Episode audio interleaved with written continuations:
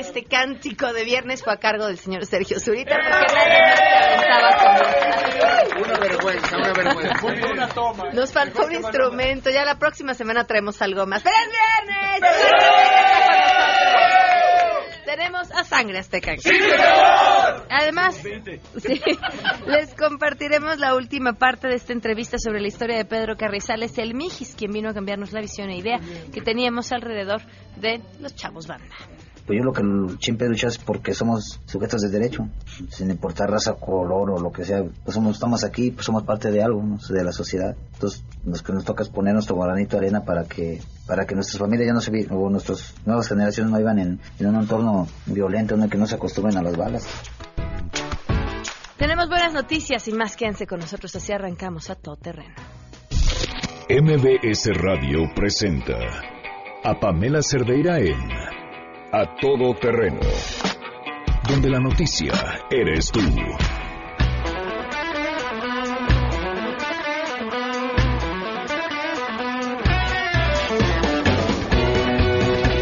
Bienvenidos a Todo Terreno, gracias por acompañarnos en este viernes con este sonido que es música para nuestros oídos godines, porque ya están pues a pocas horas de salir del trabajo y disfrutar de un fin de semana que además les deseamos sea lo más rico que que puedan vivir estos dos días que les siguen. Aprovechen, disfruten, descansen, viajen, pasen, lo que sea necesario, sobre todo quienes nos escuchen en esta hermosa Ciudad de México, porque pues la temporada hace que ya sea una ciudad mucho más transitable y eso también debe de aprovecharse.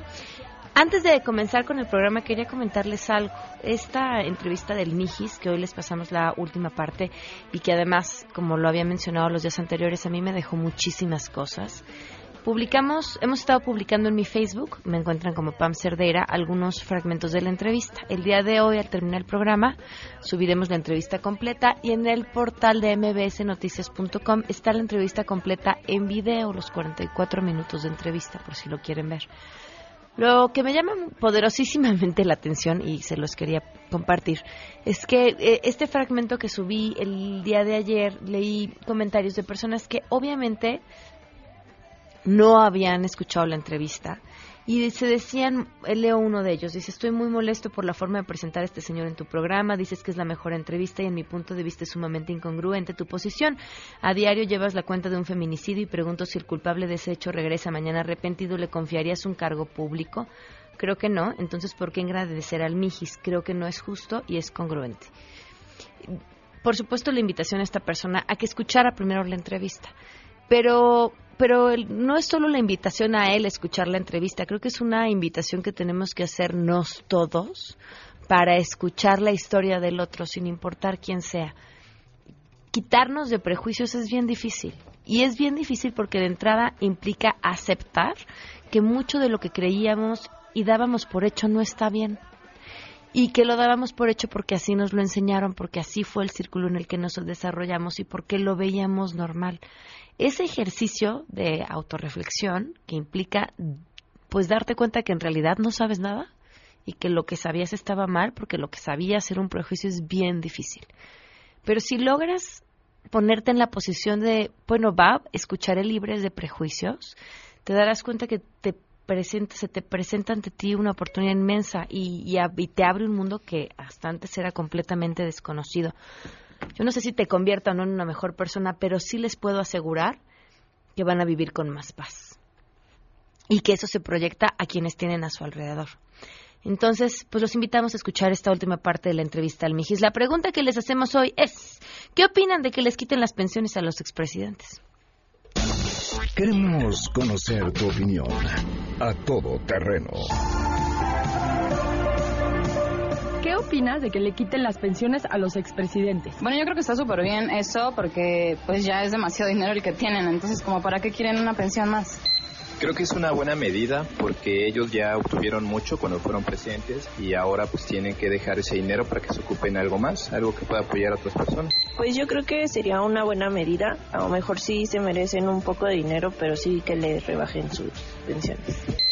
Mm, de que le quiten las pensiones a los expresidentes, yo creo que es muy bueno, es una buena medida porque yo creo que ser presidente es un trabajo como cualquier otro. Eh, nos ganamos las pensiones cuando cumplimos cierto tiempo de antigüedad o cuando fuimos este, productivos para una empresa o para, para una compañía y pues en mi opinión estos presidentes últimos no han sido productivos para la compañía que es México y realmente no se la merecen y aparte que pues son, no son pensiones como recibimos todos los ciudadanos de 5 mil pesos al mes, ellos están recibiendo recibiendo millones por eh, haber hecho muchas veces actos ilícitos o por haber dejado al país en peores condiciones que como lo recibieron. Entonces yo creo que pues como en cualquier trabajo, ellos terminan su trabajo en el que recibieron su paga y pues no deberían recibir algo más o tal vez un tiempo, pero pues no toda la vida.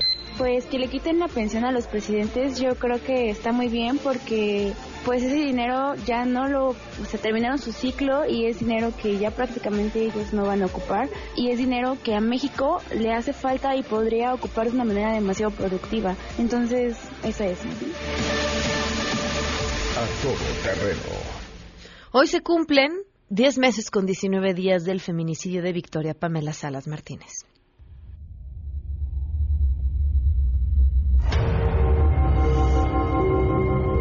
Enojaba con mi esposo porque le decía, ¿cómo no vamos a hacer la voz? ¿Por qué se nos está tratando de, de la vida de alguien?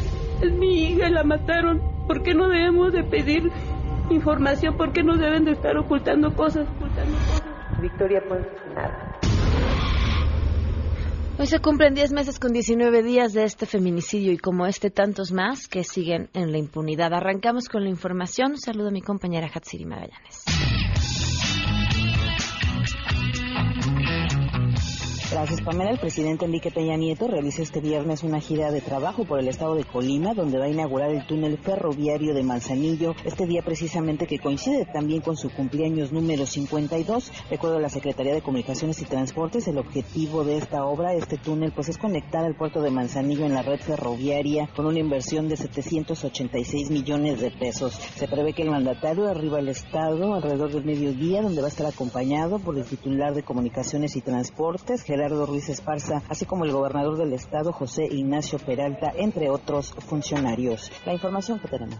Gracias. Autoridades de la Policía Federal y de la Policía Estatal de la entidad mexiquense confirmaron que el número de víctimas mortales por el accidente del vehículo de transporte público en el kilómetro 18 de la autopista México-Pachuca es de 12 personas y 10 más lesionadas. Entre las eh, fallecidas se encuentran 10 hombres y 2 mujeres, cuyos cadáveres permanecerán en el anfiteatro ministerial en espera de que algún familiar los identifique. De acuerdo con los reportes policiales, el vehículo de la marca Volkswagen tipo Transporter de la línea San Pedro-Santa Clara se estrelló contra la parte trasera de un tráiler con góndola. El fuerte impacto deshizo más de la mitad del vehículo de transporte público y otra camioneta de pasajeros de la línea Miguel Hidalgo también chocó por alcance sin que ninguno de sus ocupantes resultara lesionado. Al lugar acudieron paramédicos de diversas instituciones para atender a los lesionados mismos que fueron llevados a diversos hospitales cercanos al lugar. Posteriormente la zona fue acordonada y resguardada por personal de la Policía Federal y otras corporaciones para preservar el lugar donde ocurrió el trágico percance. Informó Juan Carlos Alarcón.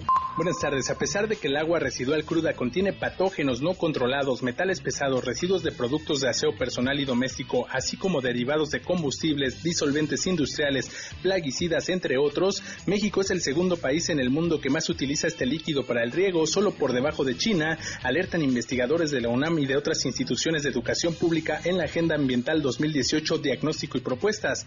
Los especialistas señalan que para el próximo gobierno la atención de este problema debe ser prioridad mediante el diseño de esquemas de descentralización del tratamiento, pues existe evidencia de que estas aguas tienen contaminantes emergentes no considerados en la norma que inciden en el incremento de enfermedades crónico-degenerativas. Marisa Mazari y Adalberto Noyola, coordinadores temáticos del capítulo Problemática y Política del Agua, exponen que más de la mitad de las plantas de tratamiento municipales en nuestro país tienen una calificación global de pésimo a mal funcionamiento. Además, indican que ninguna de las plantas se aplican medidas específicas para la remoción de los contaminantes emergentes y la cloración no asegura la eliminación completa de microorganismos resistentes como virus y parásitos.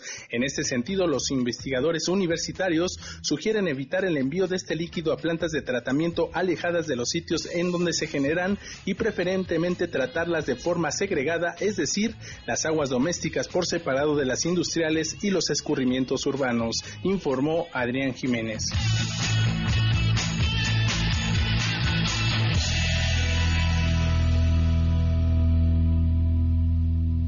Tenemos buenas.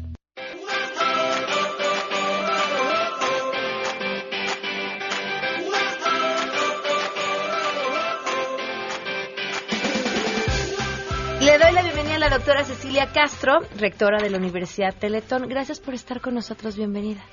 Muy buenos días. Qué bueno que nos invitaron a su programa. Es importante que el público sepa esto porque el Teletón, además de ser lo que ya todos conocemos, estos centros de atención que no solamente dan una posibilidad de rehabilitación a muchísimos niños, sino también un espacio de contención para sus familias, está esta otra parte que es la, la Universidad Teletón, donde preparan a quienes estarán atendiendo no solamente ahí, sino después también en otros lugares, ¿o no es así? Cuéntame. Así es. Y nosotros, mira, tenemos, por supuesto, carreras que son eh, presenciales, carreras que son en línea y posgrados.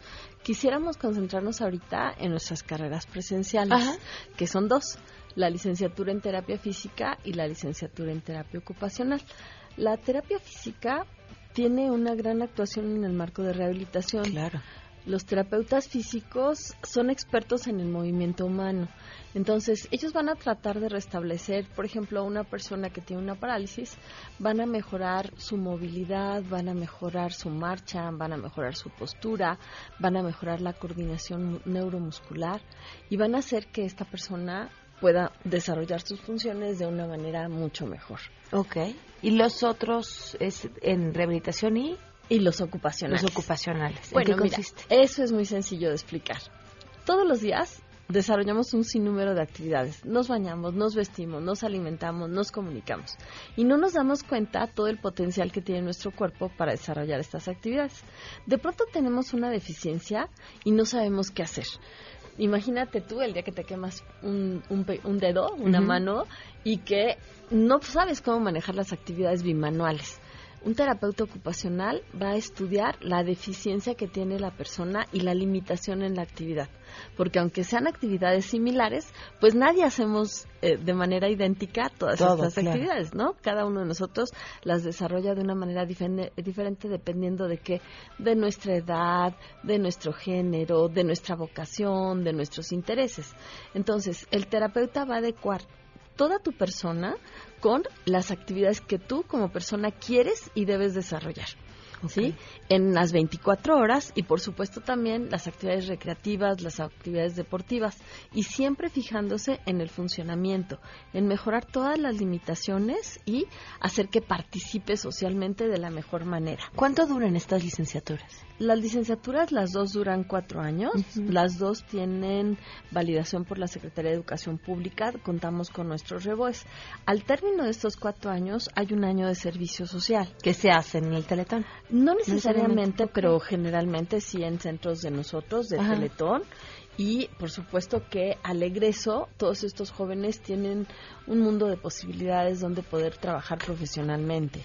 Oye, estoy viendo los, los costos, eh, son verdaderamente accesibles. Sí, son muy, muy accesibles. La verdad es que pagar ocho mil pesos de inscripción y tres mil doscientos de colegiatura, pues es muy, muy accesible. Creemos que hay ciertos jóvenes que no han encontrado su vocación y que no conocen esas carreras. ¿En dónde está físicamente la universidad? La universidad está detrás de Teletón. Estamos juntito a un centro social que hay por ahí en Gustavo Vaz, pero hay una pequeña callecita. Accesan a esa calle, se ve inmediatamente y nos pueden encontrar, por supuesto, antes de que nuestra ubicación geográfica, encontrarnos en la red, okay. para que puedan conocer pues cuáles son las características un poco más de manera más amplia de estas dos carreras. Eh, nuestra página es www.universidadteletón.org. Estamos también en Twitter en Uniteletón, en arroba Uniteletón mayúscula U y mayúscula T. Y en arroba Universidad Teletón, por supuesto también arroba U y arroba T. Entonces, eh, si accesan a nuestra página, ya podrán ver qué asignaturas comprende cada uno de los dos planes de estudio, cuáles son nuestros requisitos de admisión, etcétera. Importantísimo, nuestro próximo examen es el 27 de julio.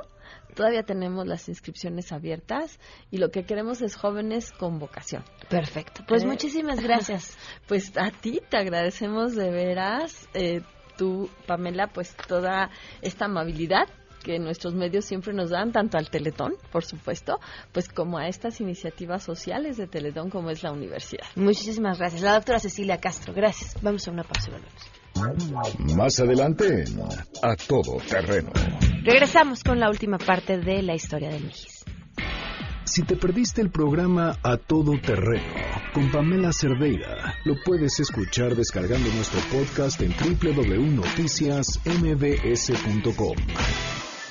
Pamela Cerdeira regresa con más en A Todo Terreno, donde la noticia eres tú.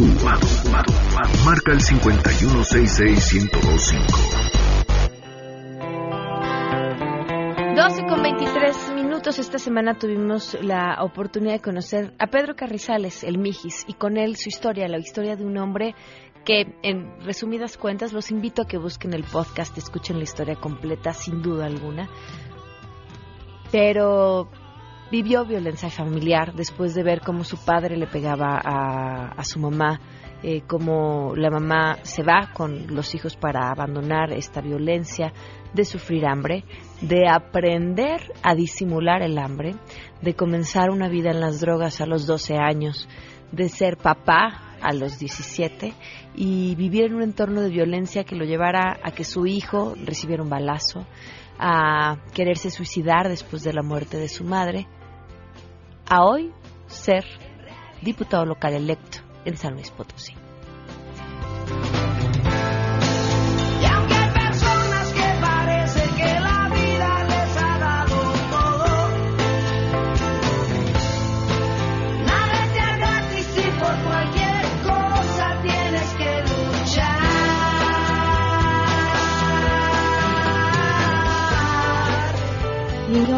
Bueno, la política siempre estuvo ahí a partir de que encontraste que había un, com- un camino, pero esta, esta candidatura, ¿cómo llegó?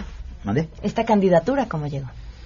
Pues mire, yo apoyé muchos proyectos, ya se lo había dicho. De hecho, a, a un partido en el 2007, 2006, por ahí, cuando exactamente cuando cambió de Convergencia a Movimiento Ciudadano, yo le afilié a 14 mil personas. Le cubrí cuatro municipios. Entonces, este, así como creció mi fama en la banda, también creció en, En la política. en la política, porque ah, ese Pedro Piedras mueve mucha banda. Entonces, eh, yo, yo así encontré la forma de ¿Cuántos ver. a- apodos has tenido? Pues varios. Es el bebé, el de pila. es ¿El bebé? El bebé. El Juan Ferrara. No, ese me lo acaban de poner ahorita. Eso me lo acaban de poner ahorita porque donde quiera que me paro, pues digo, la, que era... Fan de que Juan se- sí, Ferrara. como, como Juan Ferrarito ya, ya se les metió. Ese mi Juan Ferrara Potosino. y, y el, Pedro el Mijis, Piedras el Pedro. Piedras, el Mijis. ¿El Mijis por qué? Porque en los barrios cuando tú dices, le dices, güey o mijo, se enojan. Te, te pues dices mijo, te dicen, pues cuando me tuviste. Entonces yo para quitar eso, pues saqué el Mijis, para evitar broncas. El Mijis, el Mijis. Pues le digo, entonces crece mi, mi, mi fama y me hacen propuestas para que sea director de juventud en un municipio en Soledad. Y pues yo lo rechacé, yo mejor preferí meter a otra gente, porque yo preferí mi movimiento, era lo que me, me llenaba.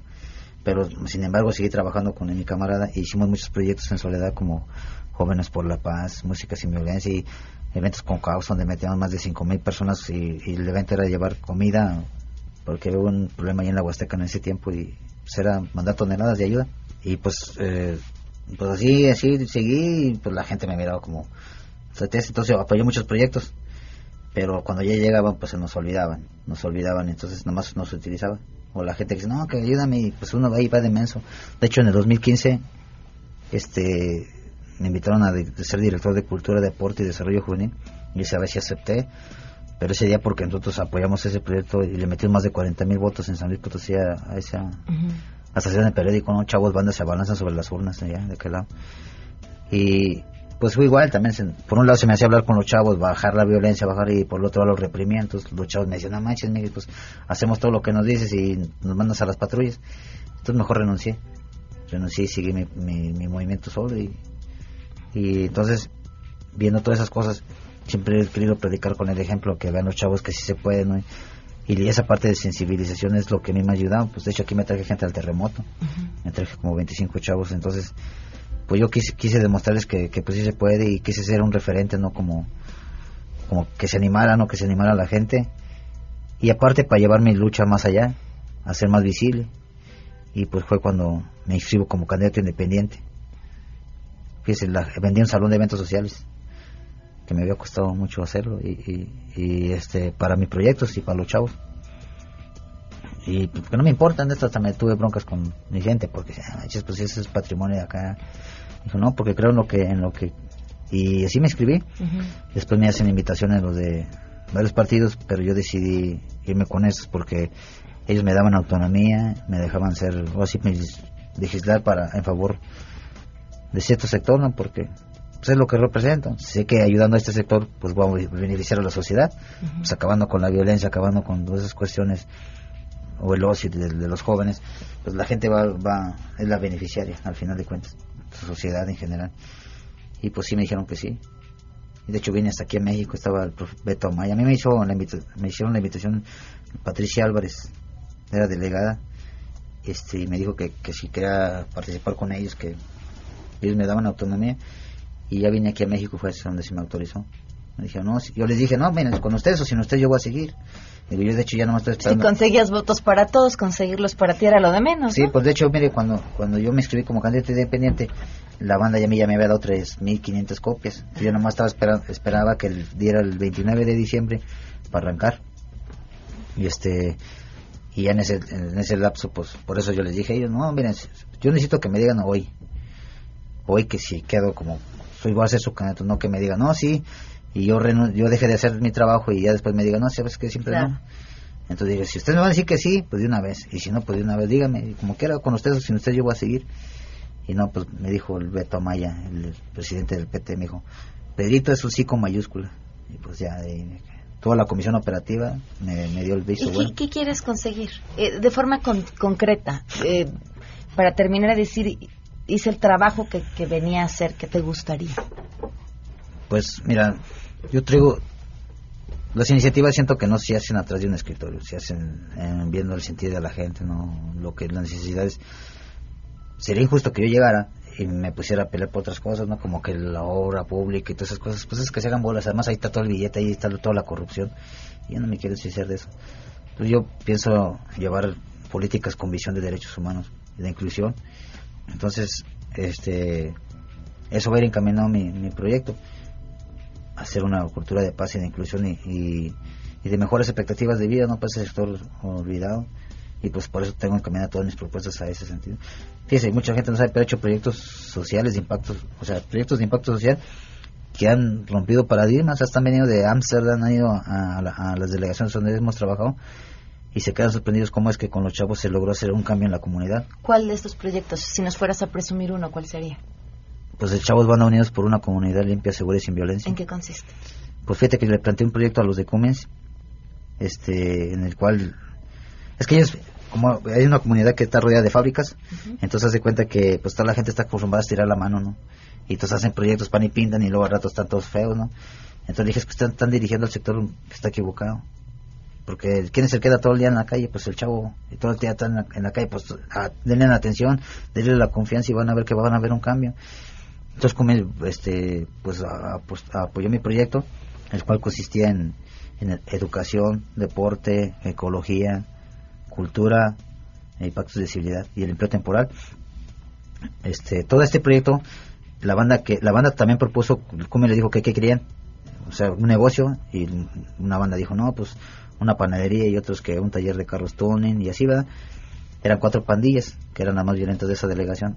Entonces, en educación, la pandilla que tuviera más chavos integrados en la escuela o que estuvieran estudiando, se le daba puntos. O sea, por ejemplo, si los es- es- fantasmas tenían 10 y los esquineros 5, pues le dábamos más puntos a los fantasmas. y, y en ecología, Cummings capacitó a los chavos a cómo separar la basura. este, el PEF y toda esa cosa. Y entre más gente convencieran, o más vecinos convencieran de cómo separar su basura o que los ayudaran, pues se le daba puntos. Y todavía en cada barrio se pusieron ta- tambos este, blancos, azules, amarillos. Y entonces damos un récord y, y la banda que tuviera mejor separado su basura se daba tantos Más puntos, más puntos.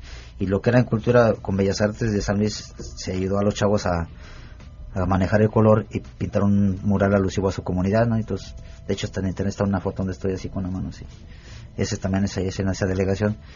Y en cuestión de, de, de pacto de ciudad, si en el barrio había robos, asaltos, este, cosas como esas, y entonces, eh, pues la pandilla que bajara esos índices de, de violencia, pues se le daba puntos. Y el de deporte, pues el que la banda que ganaba. Entonces, al final de cuentas, la banda que juntó más puntos, se le puso el negocio. Lo que quería Cummins era que hubiera mínimo dos agentes de cambio por, por la banda. Pero se fue para atrás cuando hubo más de 20. Entonces, de hecho, unos andan trabajando ahí en Cummins. ¿Qué pasó con los que no ganaron? No, pues fíjese que Cummins, como vio que tuvo mucho éxito el proyecto, dos, a dos pandillas que, que esas sí participaron chido y siempre estuvieron en constante, pues se les dio el premio. Entonces, de cuenta, aparte de, de ganarse el premio, la pandilla tenía que ir a la casa del emprendedor, en el Instituto Potosino de la Juventud, para cómo a realizar su negocio. Claro. Y teniéndose, era el último requisito que Cummins nos dio. A partir de eso, cada chavo, o sea, la pandilla se iba a hacer negocio. ¿Cómo? Sí, empresarios, pues iban a mantener una panadería. Y este, pues, pues por eso la banda estaba bien motivada. ¿Y siguen en pie esos proyectos? Sí. De hecho, ahí estoy estando y ya nos van a entregar eso. Y, y, por ejemplo, en el programa Pintando tu Cantón, en el programa de tu empleo, se pintaron más de 500 casas. Este, ese proyecto es un éxito. Donde quiera que lo plantó, en Monterrey, Saltillo, ¿En donde qué quiera. consiste? Mira, de cuenta que las fachadas de las casas de Torres son como de 6 metros ¿no? de, de largo por 2 de. Entonces yo, como ejemplo, como empresas como Cummins, nos dan la pintura de todos los colores y pintura buena. Entonces yo llego con mi proyecto y llego con, si está una pandilla de- tirando barra en cada colonia, pues les, les hablo, vengan, les vamos a trabajar. Este, ya llegamos y, y le, le tocamos a las vecinas, oiga, venimos del programa, del movimiento juvenil, programa, y del programa Pintando tu Cantón. No gusta que le pintemos su casa, no, pues que, pues ya ven que es color y barato. Claro. Las cubetas valen como mil y feria y, y, y nos dan de cooperación como 300 pesos, 250, entonces toda la gente quiere. Entonces el chavo banda, imagínate, se vende una, una fachada, a lo máximo que se tardan es una hora y media Ajá. y se gana sus 300 pesos, 250. Entonces toda la gente quiere porque son de todos los colores vivos, de esos bonitos. Entonces el chavo dice, no, pues yo la, la que sigue. Se, se echa otra casa lleva 500. Y así te puedo decir que hay chavos que se llevan mil pesos diarios. Y les cambia su perspectiva de vida. Porque una, lo sacas del entorno. Dos, empiezas a, a mejorar la imagen de la colonia. Y tres, llegas con un billete a tu casa y le das un chivo a tu mamacita. ¿Cómo aprendiste esto? Pues así en la calle. O sea, me, yo miraba, yo, pues mi hámster de mi cabeza, pues miraba las necesidades y decía, pues cómo le haré, porque siempre que uno va a pedir apoyo, no, es que no hay empleo, no hay, no hay dinero, no hay recurso. Y se me han ocurrido muchas cosas, y como esas fue una de esas, de que, de que enseñamos a la, a la banda a trabajar, a pescar, y, y ese mismo trabajo es autosustentable, porque les pedimos 50 pesos por casa y, y, y al final se junta el dinero y se compra más pintura. ¿Cómo, ¿Cómo viven hoy tus hijos? Pues fíjate que ellos, tengo un hijo, bueno, tengo tres, pero pues todos son mis orgullos, ¿verdad? Unos, pues he batallado con uno que, que se casó y pues, tuvo un- una caencia ahí con, con su señora y, pues agarró unos malos hábitos, pero ahorita gracias ya, ya salió de esos. Este, y tengo otro que está estudiando la preparatoria, también ya me hizo abuelo. Eh, Yo tengo dos princesas, imagínense ya por qué vivir. Por eso quería declinar. Porque decían, ah, pues, ¿quién chingos quiere ser Marty? Ay, perdón, eso me salió otra vez. Este, ¿quién quiere ser Marty? Pero, pero jamás he dejado una lucha a medias. Y sí, este, estudia, trabaja, y pues aparte me dio esa morrita bonita. Y, y mi chavita, mi, el amor de mi vida, se llama Estefanía. Y pues no, pues viven, pues, imagínense que yo trato de darle lo mejor, aunque ya están grandotes, ¿verdad? Este, pues uno nunca deja de ver los morrillos, ¿no? de chavillos. Y pues trato de darles todo lo que, todas las carencias que yo viví, que no les haga falta nada. Ni amor, ni, ni, na- ni nada de eso. Entonces, solo motivaciones. Y lo más que nada que, que esos tiempos de tristeza cuando me miraban, porque dos, morri- dos, dos de mis hijos, este, una vez llegaron eh, y me encontraron con, con la droga, ¿no? Y yo recuerdo la carilla de él como, como de decepción, ¿no? Y ahorita que me ve acá, la carilla de orgullo, ¿no?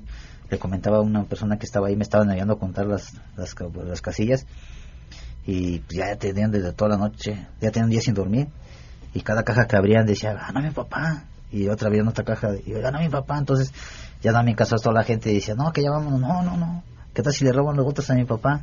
Y no, bien motivado y no, pues su carilla de esa fe de felicidad, ¿no? De, de ver que antes se decepcionaba de mí y ahora llenarlo de orgullo, pues eso no tiene precio. Traes un, un corazón, un pin con un corazón que dice sin odio. ¿Cuál, cuál es, si en estos años lo, lo tienes identificado, que supongo que sí, cuál es el motor del odio? pues pues eso es lo que yo quisiera saber pero siento que nos basamos en un rencor social a un rencor social ya de años este para estigmatizar no criminalizar a un sector que pues si se ponen a ver es el más golpeado y todos los días tratan de ponerle la mejor cara a la vida y, y sin embargo casi salen con una pata de conejo afrontar la vida no afrontar la, la violencia sistemática la violencia hasta visual porque como te ven te tratan entonces yo siento que ese es algo que, que así como, como se les ha inculcado como la clase política, ¿no? Que el, que el político debe ser de ojo verde, cabello trajeado y siento que tenemos ese estigma ¿no? del blanco y el negro. Es que nos dijo que el negro era malo, más porque se nos mete esa onda, pero hay negros bonitos, ¿no? Yo digo. Entonces hay cosas que, por ejemplo, lo, ya tengo que echar un comercial aquí, pero a lo mejor me quedo así. ¿Sí? Sí. ¿Me lo aviento? Sí. Bueno, a ver, la rosa de Guadalupe. este, le debemos que se tenga el pelón y el tatuado como el malandro. Nunca he visto en una serie de esas que sale un traje ahí que también, no, siempre lo ponen acá y entonces esa imagen se crea y, y se percibe en la gente. Pues más que nada es eso. De hecho, una de mis políticas públicas está encaminada a eso, a, a campaña mediática. Mandar un, un exhorto al gobernador para que hacer campaña mediática se le hace una campaña hacia la no discriminación, hacia el odio, hacia la, la inclusión y a todo, hasta laboral, ¿no? Porque en donde quiera se ve la, la discriminación y va en, ese- en ese sentido. Pedro, ha sido un gustazazazo conocerte, gusto, poder ¿no? platicar contigo. Felicidades y mucho éxito. Pues gracias. Y pues yo lo que un mensaje que le daría a la banda es de que no somos lo que nos pasa, sino lo que decidimos ser, ¿no? O sea, traducido es de que a pesar de los golpes, todo lo que nos llegue a suceder no debemos de victimizarnos, sino salir adelante y darle, a pesar de los golpes. Duelen, pero pues sabe más chida la victoria cuando al final llegas al final y ves que lo lograste. Muchas gracias. Antes de que nos olvide,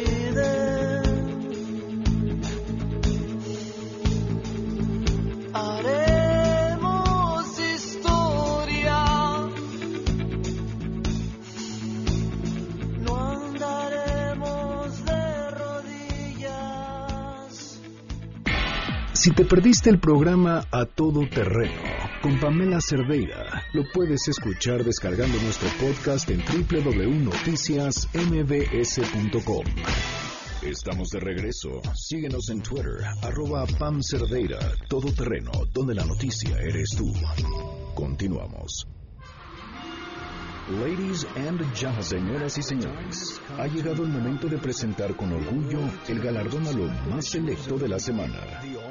Los premios de la semana en A Todo Terreno.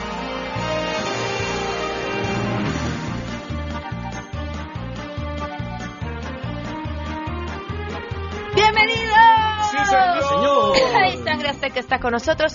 señor. Les estaba platicando en el corte que, que- que cada vez los admiro más, porque me he dado cuenta que, y les decía, en, en- en un- uno los ve tocar y cantar y dice, ah, pues eso, hacen, los que hacen las cosas bien hacen parecer que son fáciles, ¿no?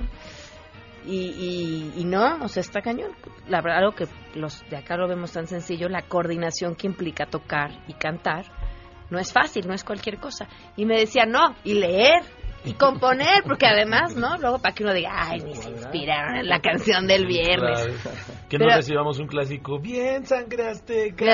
Eh, nada, con eso. feo. Nada más, ¿eso qué quieres? ¿Cómo quieres que te No, eso está bonito. Eso está ¿Cómo? bonito, Eso está ¿verdad? Es bonito. nuestro máximo. Por eso venimos. Ah, no es cierto. De veras, sí. ¿Sí? Eres la única Oigan. que nos chulea el trabajo. No, Mira, hoy, casa. hoy algo especial va a suceder en la noche. ¿Quién lo va a decir? Tú. Sí. Van a presentar su segundo disco. ¡Eh! ¿Cómo se llama el segundo disco? Se llama exactamente. Con sabor a café. ¿Y ya lo podemos escuchar en iTunes? A partir del domingo, escúchenlo. ¿El domingo en iTunes? Ya, ya ¿En domingo. Spotify? También, en todas las plataformas digitales. Hasta el domingo. Hasta el domingo. O sea, si lo quieren escuchar hoy, ¿qué tienen que hacer? Ir a la presentación. ¿Qué va a ser? En Sapo Cancionero en satélite. Ok, bueno. Mañana también tenemos otra en, también en Barítono en satélite. Ok. ¿Por, por qué solo en satélite? ¿Eh, mandé? ¿Por qué en satélite? ¿Qué crees que, mira, nosotros eh, somos eh, de zona norte Son de Estado satélite, ya, ya, pues ya. Son de pero, satélite. Pero tenemos buenas amistades ahí. Vamos a hacer una, eh, queremos hacer una también de este lado. Ok. ¿no? Vamos a ver qué, qué sale. Muy bien, pues mucho éxito Venga, esta noche, gracias. chicos. Gracias. Arrancamos con nuestro primer nominado. Sí. Bueno, pues comprar un coche nuevo siempre es motivo de felicidad. ¿Y cuál sea el primer paso que uno tiene que hacer cuando compra un automóvil? A ver, ¿qué Y harían? asegurarlo. Asegurarlo, eso sería importante, ponerle gasolina también, porque luego trae claro. poquita, ¿no? Dejan, bueno, sí. este dueño de un coche en China, después de adquirir su automóvil, pensó que sería una buena idea bendecirlo. Yo una vez hice eso. Y fui a... coche sagrado. De verdad, era el coche, no quienes lo conducíamos. Y me dijo el sacerdote, nada más le advierto que después de los 80 kilómetros se baja el santito, ¿eh? O sea, no importa cuánta bendición le eche. Pero esta persona decidió utilizar incienso y todo iba bien hasta que pues empezó a incendiar el vehículo. No. Mira, me cae que cuando uno la trae, la trae. claro. ¿Qué le vamos a cantar? Claro que sí. No era para ti. Me lo ha dicho el cielo, no era para mí. Lo dijo el incienso, no era para ti. Una señal del cielo, no era para ti. El fuego que avanza, mi carro que arrasa, yo solo mirándole. Esto no se apaga, mi llanto me gana porque nunca lo estrené. No era para mí. Ay, qué bonito. Sí, sí, no era para ti. Hay veces plano. que uno tiene que entender que no es para ti. Exacto. Pero qué bonito, Sangre Azteca. Ay, a ver, a ver, ya, ya ibas a avanzar. También estamos transmitiendo en vivo por la página de Facebook de mbsnoticias.com, en donde nos pueden ver y comentar. Y aquí estaré atenta para leer sus comentarios y todo lo que nos quieran decir.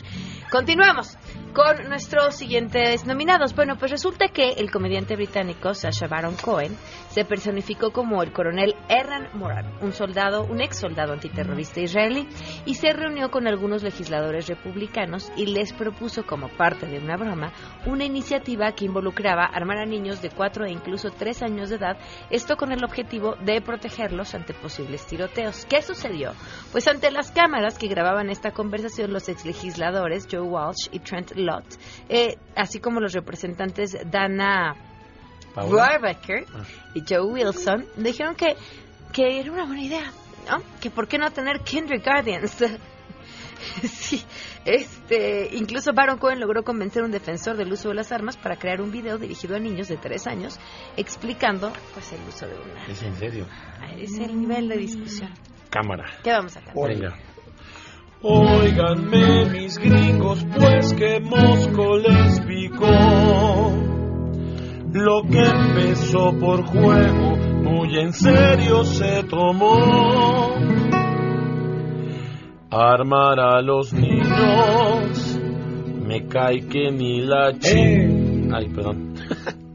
Ahora acá les cuento lo que dicen a solas.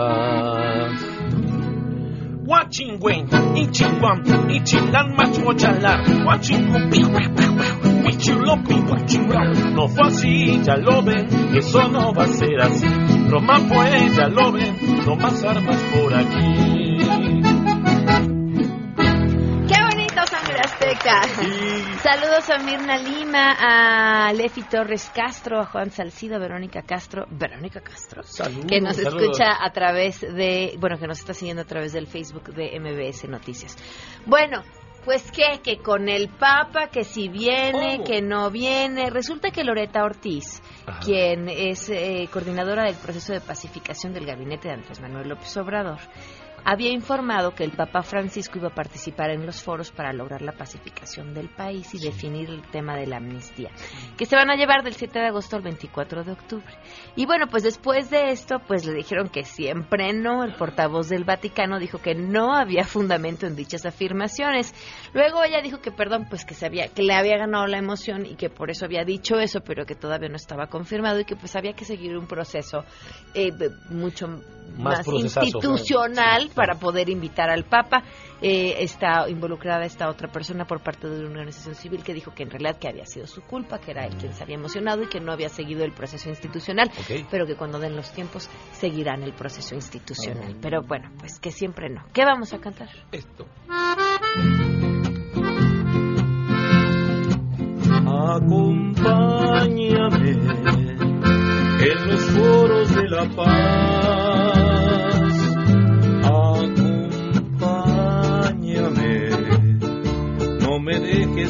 armar.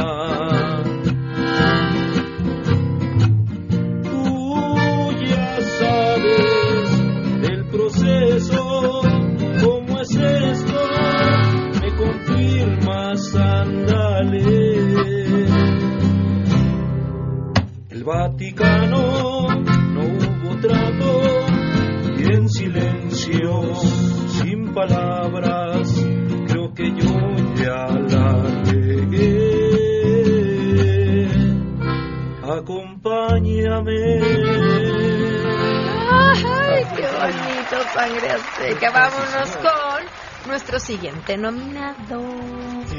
¿No? Si quieren, No, no, sí, lo sí, sí. nominamos. Sí, perdón, perdón.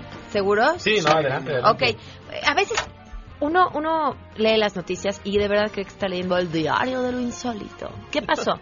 Eduardo Valareso, quien es abogado de Joaquín El Chapo Guzmán, eh, pues se envolvió en su cuenta de Twitter en una serie de declaraciones de verdad de no creerse. Pidió nada más y nada menos que a Donald Trump que haga algo para liberar a este maravilloso marido y padre cristiano. Es una desgracia absoluta de que Estados Unidos no libere al respetado agricultor mexicano Chapo Guzmán de prisión. Ha sido secuestrado por demasiado tiempo. Real Donald Trump debería hacer algo para liberar a este maravilloso marido y padre cristiano. No ha hecho nada malo y su familia le necesita. Sin embargo, el mensaje de Valares es una copia fiel del tuit de Trump en el que éste pide la liberación de Andrew Borson, un sacerdote encarcelado en Turquía después de las revueltas y el intento de golpe de Estado suscitado en este país en el 2016. ¿Qué le vamos a contar? Claro que sí. Cuando el Chapo vivía como tú y yo, se esforzaba, él era muy chambeador. No le importaba ser fugitivo, él es un buen padre y un buen marido. Devuélvele su libertad de trabajar, de traficar. Él no es tan malo, él es humilde. Trump, sácalo de ese penal. ¡Ay, qué bonito! Vámonos con nuestro siguiente nominado. Pues en medio del escándalo de te vas a quedar sin pensión, nos llega él.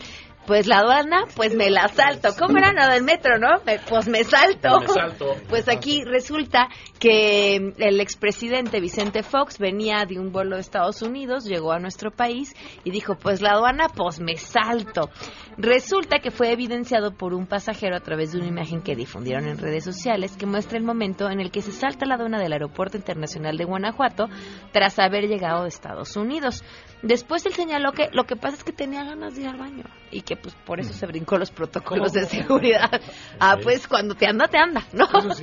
Puede suceder una desgracia. Pues sí, ahí sí ya ni qué, ¿no? A mí me va así cuando vas manejando de repente alguien pasa así volado y dices, pues tiene Tiene ganas de ir al baño y uno claro. tiene que entender eso. ¿Eh? Bueno, pues por supuesto que hubieron muchísimas quejas.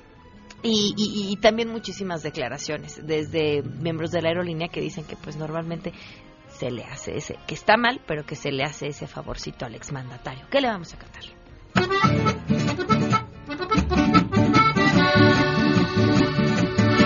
Te voy a enseñar cómo debes vibrar y pasar rapidito dando brinquitos. Te debes buscar quien te ayudará. Que suena difícil, pero hay quien podrá sin volteando. Tan solo deja que te esté guiando. Si te descubre que te solo sonríe y dale un like. Qué bonito like le acabo de dar a Samuel Macías Zamora, que dice es la primera vez que los escucho. Manden un saludo a Gordo, al gordo Iván, que el sí diario los escucha mientras trabaja y ahorita está en la máquina selladora. Pues un saludo, Gordo y Samuel, más te vale Aquí es como la mafia, ¿eh? Una vez que entras ya no te puedes ir. No, más te vale que no. Ojalá no sigas escuchando. Vámonos con nuestros siguientes nominados. ¿Dónde les agarró el temblor? Y yo, ah, en camita. Sí, ¿Eh? En camita. En camita. ¿Y Yo- sonaron las alarmas sísmicas? No, por Ah, ahí la- la- no, pues Acá en, en- por eh, la náhuac no sonó No, nada. por, por, por mi casa, tu casa, tampoco sonaron. Bueno, dicen que algunas, yo no alcancé a oír ni una. Bueno, pues resulta que fallaron, que fallaron varios de los altavoces. Muchos ciudadanos se quejaron porque a las 8.31 de la mañana se registró este sismo con epicentro en Oaxaca, que se sintió, por supuesto, en la Ciudad de México y muchos otros lugares, de 5.9 grados. Y pues ya dijeron que de los 11.000 altavoces en la ciudad, el 12% fallaron. Estarán revisando y es importante saber que en tres semanas van a hacer una prueba. Claro, ya nos avisarán, pero la prueba se va a oír que, igual que la alarma real, digo, para que no los agarre este así desprevenidos Sí, claro, y, como Fox, pues tengamos que ir al baño. ¿Qué vamos a cantar? No le bajen al volumen, no, tampoco las descompongan, no, porque es temblado me entero de ese temblor, de ese temblor. Alarma no, no sonó. No, no, no, la alarma no, no sonó. En unos lugares y en otros no. Si suena ni como me entero yo. No le bajen al volumen, no. Si le bajan no me entero de ese temblor, de ese temblor. Muy bien, Sagra Seca, qué bonito. Vamos con el último nominado, Cámara. que ese de verdad me ha hecho el día, la ¿Cómo semana, crees, el neta? mes, el año, la vida. En este proceso electoral, las redes sociales se han convertido en un verdadero infierno. No todas, no siempre, pero hay una clásica. Si tú comentas algo en contra de Andrés Manuel López Obrador, lo que sea, ¿eh? Lo que sea, gente que a veces ni siquiera lee lo que estás comentando, de inmediato te llueve. Chayotera, vendida, eso es cuando está en buena onda, porque si no son insultos. De verdad, sin ni siquiera haber entendido lo que publicaste, es, es una reacción inmediata que a mí me ha llevado a sospechar algunas cosas, pero se las platicaré en otro día. Pero bueno, eh, les cuento por qué este tuit me hizo el día. Porque justamente Daniel Moreno Chávez, quien es director de Animal Política, tuiteó sobre el tema de la multa que impuso el INE a, a Morena por el asunto del fideicomiso. Y entonces una persona le contesta así como, a ver, a ver, a ver, a ver, o sea, ¿por qué no mejor hablas de la estafa maestra?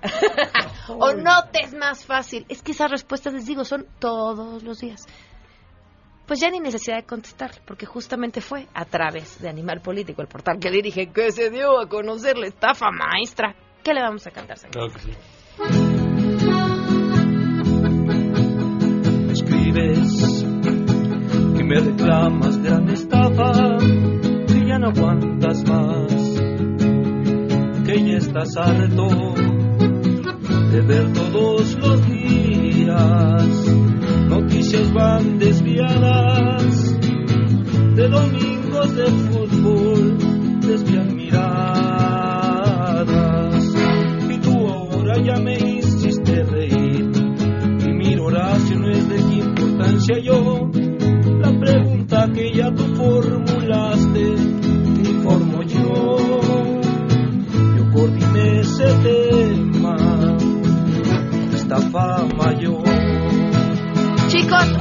vamos a poder dar su teléfono porque nos vamos No a despedir con un éxito, Gracias. bueno, futuro éxito de uno de mis grupos favoritos. Wow. Y se quedan en mesa para todos.